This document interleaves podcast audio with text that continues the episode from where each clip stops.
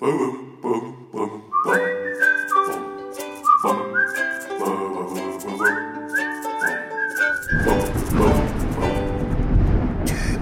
Geistesblitz. Hallo, grüß Gott, moin moin, wie auch immer und herzlich willkommen zur 451. Ausgabe von Dübels Geistesblitz. In der letzten Folge habe ich mich um den letzten großen Shitstorm des Jahres 2019 gekümmert. In dieser Ausgabe geht es dann um das erste kleine Shitstürmchen des neuen Jahres 2020. Denn mit Beginn diesen Jahres wurde die sogenannte Kassenbonpflicht eingeführt, die Ladenbesitzer dazu verpflichtet, bei jeder geschäftlichen Transaktion einen Kassenbon auszudrucken. Also, egal ob es der Wocheneinkauf in Höhe von 120 Euro am Samstag im Supermarkt ist oder nur zwei Brötchen für 72 Cent am Sonntagmorgen sind. Diese neue Regelung wurde eingeführt, um Steuerbetrug einzudämmen, ist aber relativ unbeliebt, da für die Ladenbesitzer nun ein deutlich höherer Verbrauch an Kassenbonrollen verursacht wird, was zu höheren Kosten führt und andererseits eine ganze Menge Müll verursacht. Denn wie häufig benötigt man schon einen Kassenbeleg über den Kauf von zwei Brötchen? In den meisten Fällen bleiben die Ladenbesitzer also auf den kleinen Papierfetzen sitzen. Und so ergeht derzeitig ein Shitstorm über das Bundesfinanzministerium und man fragt sich, ob das wirklich der richtige Weg ist, um Steuerbetrug zu verhindern. Als ich Anfang dieses Jahres zum ersten Mal morgens Brötchen gekauft habe, da war ich noch relativ verwundert, als mich die Verkäuferin nach der Bezahlung noch bat, kurz zu warten, denn sie habe noch etwas für mich. Ich ging tatsächlich davon aus, dass ich noch ein Neujahrsgeschenk in Form eines Kuchenstückchens bekommen würde oder so, aber sie überreichte mir feierlich meinen Kassenbeleg. Ganz kurz am Rande, eine Mitnahmepflicht des Beleges für den Kunden gibt es natürlich nicht, aber dennoch rate ich dazu, diese Belege mitzunehmen, denn damit lassen sich noch ganz tolle Sachen machen. So, und jetzt hätte ich gerne ein wenig Hintergrundmusik. Äh, ja, das ist okay. Also, ähm, wie wäre es denn, wenn man sich nicht über die Kassenbelege ärgert, die man da nun aufgedrückt bekommt und gar nicht braucht, sondern sie stattdessen äh, sammelt? Also, kürzlich gab es erst in einer Supermarktkette eine Sammelbildchenaktion mit Star Wars Motiven. Da waren alle ganz wild drauf. Warum also nicht die Kassenbons an die Kinder weitergeben, die sie dann auf dem Schulhof sammeln und tauschen können? Ich will deinen Baumarktkassenbon über fünf Rollen Raufasertapete, eine Packung Tapetenkleister und einen Kleisterpinsel haben. Was hast du denn zu tauschen? Hm, ich hätte hier einen von C und A über drei Herrenhemden für 54,97 Euro. Langweilig! Eine Komplettautowäsche mit super Speziallackpflegeprogramm für 14,99 Euro.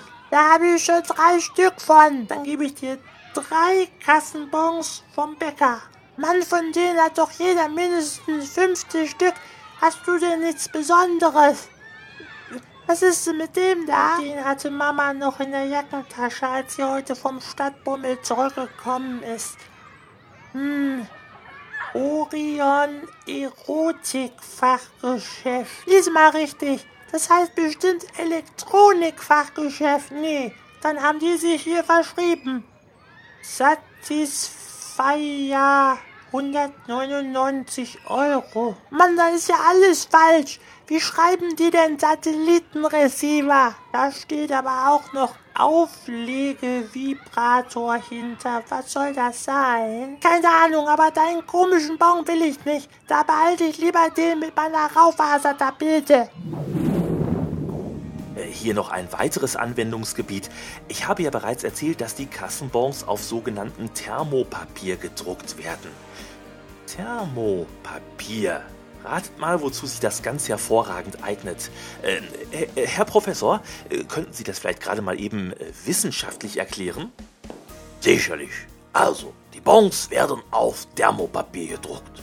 Thermo, das ist griechisch und bedeutet warm oder heiß. Die Schrift, die wird auf diesem speziellen Papier nicht etwa also durch das Aufbringen von handelsüblicher Druckertinte erzeugt, sondern durch Wärme. Und nun finden wir das Wortfragment Thermo allerdings nicht nur in so schönen Begriffen wie Thermometer, Thermostat, Thermomix. Der Mops kam in die Küche und stahl dem Koch ein Ei. Äh, Herr Professor? Ja, ja, äh, sondern auch in dem Wort Thermohose. Und dann nehmen wir nun einfach mal all die schönen Kassenbons aus Thermopapier, die wir über Wochen hinweg gesammelt haben, und stopfen die uns in die Hosenbeine rein. Wunderbar. Diese vielen Papierschichten, die dämmen jetzt ganz prima und halten unsere Beinchen mollig warm. Und so haben wir uns eine prima Thermohose gebastelt. Na, ist das was? Ja, äh, vielen Dank. Ähm, ja, was kann man denn sonst noch so mit diesen Kassenbons machen?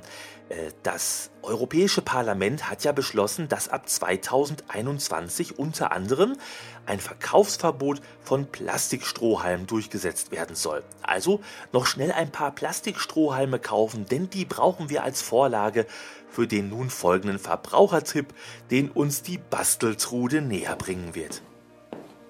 Genau. Dazu legen wir uns die verpönten Plastikstrohhalme und eine ausreichende Menge von Kassenbelegen zurecht und bereiten uns ein Schüsselchen Tapetenkleister zu. Als nächstes legen wir die Kassenbons in den Kleister, lassen sie kurz durchweichen und wickeln die gekleisterten Kassenbons nun um die Strohhalme.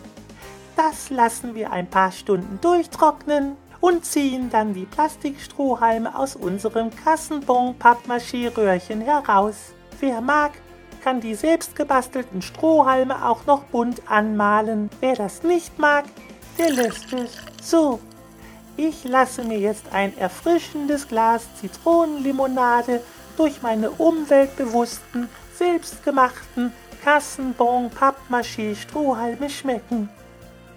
Mmh glaube, ich muss mich jetzt übergeben. Ja, vielen Dank und gute Besserung. Ja, das war's dann auch schon wieder für diese Ausgabe von Dübels Geistesblitz. Äh, kurz noch ein paar Sätze zur letzten Folge, die mir persönlich im Nachgang so richtig großen Spaß gemacht hat. Denn an Reaktionen war wirklich alles dabei. So schrieb mir ein Hörer, dass er die Folge mit dem Thema Oma ist eine alte Umweltsau vollkommen daneben fand und meinen Podcast fortan nicht mehr hört. Originalzitat eine Generation, die ganz viel Schreckliches erlebt hat und Deutschland nach dem Krieg wieder aufgebaut hat, mit einem der schlimmsten Schimpfwörter zu bedecken, die es im deutschen Sprachraum gibt, ist komplett außerhalb jeglicher Diskussion und auch nicht satirefähig. Ich muss zugeben, dass ich ein wenig neidisch auf diesen Ex-Hörer bin. Wie wohlbehütet muss man aufgewachsen sein, dass man Umweltsau als eines der schlimmsten Schimpfwörter im deutschen Sprachraum findet. Und deswegen mache ich da jetzt auch eine kleine Aktion draus. Schickt mir euer schlimmstes Schimpfwort im deutschen Sprachraum per Mail an derdübel.derdübel.de. Zum einen kann ich dann mal schauen, was mein Spam-Filter so alles durchlässt und ich könnte da vielleicht eine kleine Rubrik draus basteln für die kommenden Folgen von Dübels Geistesblitz. Möglicherweise hört mein Ex-Hörer ja irgendwann auch mal wieder rein und merkt, dass die Oma mit Umweltsau eigentlich noch ganz gut weggekommen ist. Wenn von euch allerdings dann nur Begriffe wie Blödmann kommen, bedeutet das andererseits, dass ich wohl eine total kaputte Sozialisation gehabt haben muss. Nun, ich bin gespannt. Schickt mir also eure schlimmsten Schimpfwörter im deutschen Sprachraum an derdübel.derdübel.de. So, es gab aber nicht nur Hörer, die die letzte Folge völlig daneben fanden, sondern auch welche, die meiner Meinung waren, dass ein wenig mehr Gelassenheit uns allen guttun würde. Und ein Dankeschön geht auch an den Hörer, der meine Wunschliste auf www.dübelsgeistesblitz.de gefunden hat und mir eine kleine Überraschung hat zukommen lassen. Ich habe mich da wirklich sehr drüber gefreut. Vielen, vielen Dank. So, nun ist aber auch wirklich Schluss.